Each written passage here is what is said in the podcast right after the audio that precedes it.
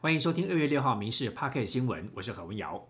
中市府验出猪肉瘦肉精风波延烧，地方中央检验结果不同调。对此，行政院长陈建仁强调，目前各地抽验六十六件的样本当中都是零检出，这件事应该是以科学证据来论述。希望各界不要多做预测，捕风捉影，反而导致民众的恐慌。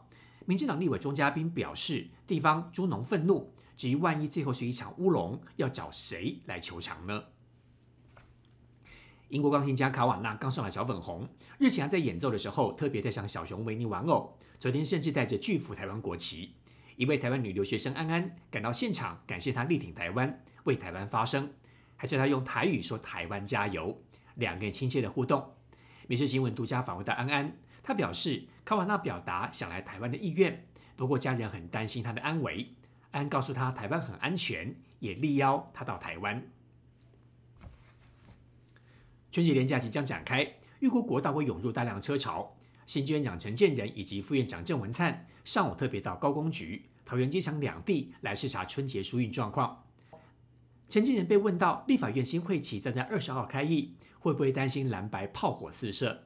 他会心一笑，他说：“行政院接受立委质询是宪法的规定，如果有被误解的地方，要努力澄清。”要过年了，这群劳工不畏寒风细雨，为自己的年终在抗议。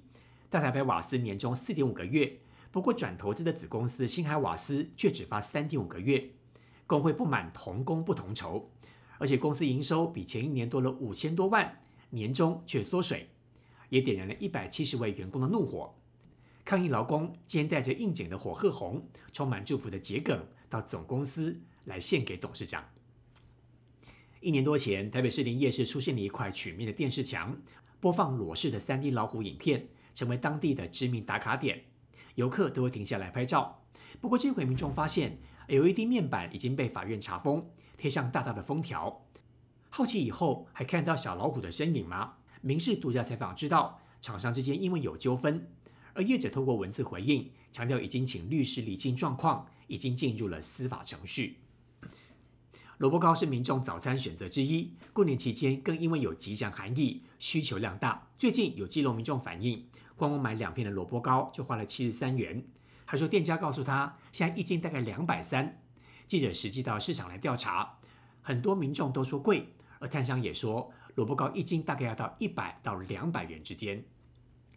T 班联盟今天公布了单月 MVP，由高雄海神大心脏球员邱子轩获得一月份的 MVP，而四场限定的台皮原爆卡森斯抢下最佳外援。卡森斯效值率与台钢猎鹰金恩。海神库萨斯都在伯仲之间。不过，他在加盟云豹的比赛期间，带领球队一举冲上战绩排行第一，攻守数据兼备，也得到了单月最佳外援殊荣，实至名归。全球治安问题让人担忧。这两天，包括日本跟菲律宾都不约而同传出政府的网站被骇客攻击。日本方面是不愿意证实，不过菲律宾已经查出骇客的 IP 位置来自于中国。而且使用中国国营电信公司中国联通的服务。菲律宾表示正请求北京政府的协助。不过，中国驻菲律宾大使发言人认为，这些指控都是恶意的揣测以及无端的指责。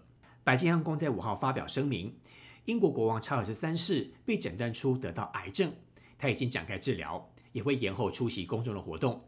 上个月查尔斯住院的时候，治疗射物腺肥大，过程当中发现罹癌。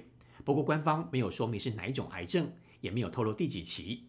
英国民众听到消息都难掩震惊，也有人希望他干脆退位，颐养天年。以上新闻由民事新闻部制作，感谢您的收听。更多新闻内容，请锁定民事官网搜寻。